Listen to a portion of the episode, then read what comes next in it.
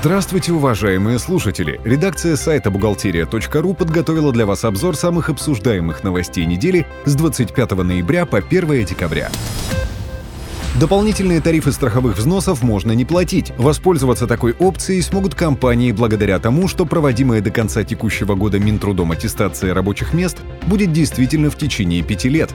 Об этом сообщил начальник отдела политики охраны труда Департамента условий и охраны труда ведомства Владимир Солдунов.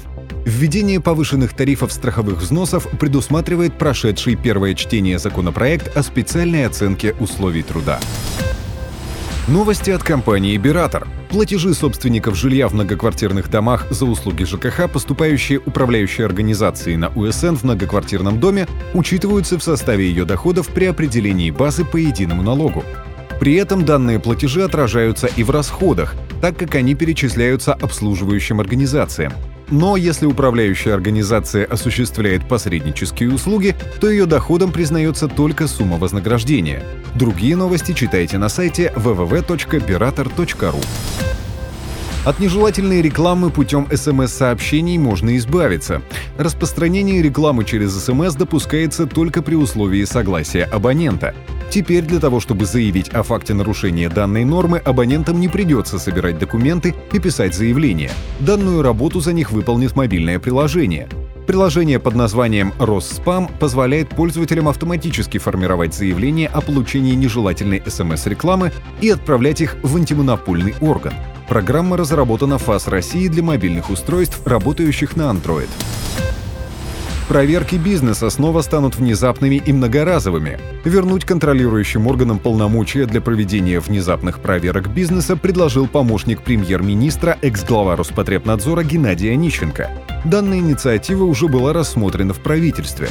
По словам Онищенко, без предупреждения в первую очередь нужно проверять объекты общественного питания и торговли, Напомним, что на данный момент плановые проверки предприятий не могут проводиться чаще одного раза в 1-3 года и должны носить уведомительный характер, а внеплановые согласовываются с органами прокуратуры.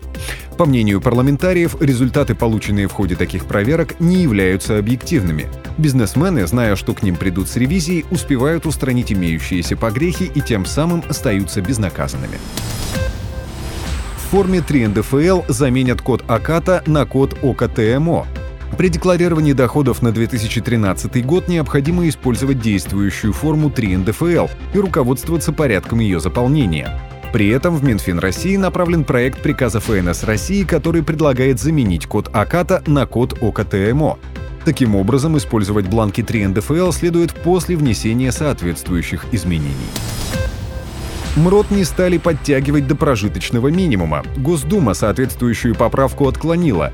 Комитет по труду и социальной политике не счел возможным поддержать возможное повышение. Законопроект, подготовленный правительством, предлагал повысить МРОД с 2014 года на 6,7% до 5,55 тысяч рублей, а позже довести его размер до прожиточного минимума.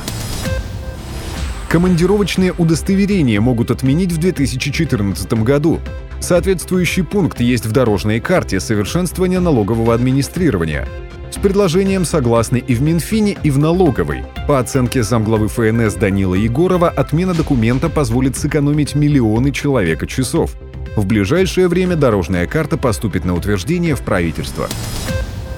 Налоговая не может требовать документы о ставках. При проведении камеральных проверок налоговые органы не вправе истребовать у налогоплательщика документы, подтверждающие применение дифференцированных налоговых ставок, взимаемых в связи с применением УСН. Установленные субъектами РФ пониженные ставки по налогу, уплачиваемому в связи с применением УСН, не являются налоговой льготой. От НДФЛ освобождается любое помещение, находящееся в собственности более трех лет – Доходы от продажи жилых помещений, а также иного имущества, находящегося в собственности 3 года и более, не облагаются НДФЛ. При этом ни изменение назначения объекта при переводе жилого помещения в нежилое, ни прекращение или переход права на него на это не влияют. На этом мы заканчиваем обзор важных событий за неделю. Самые актуальные новости вы всегда сможете найти на сайте бухгалтерия.ру. Спонсор этого выпуска «Биратор» — электронная энциклопедия для бухгалтера. Спасибо, что вы были с нами. Слушайте нас через неделю.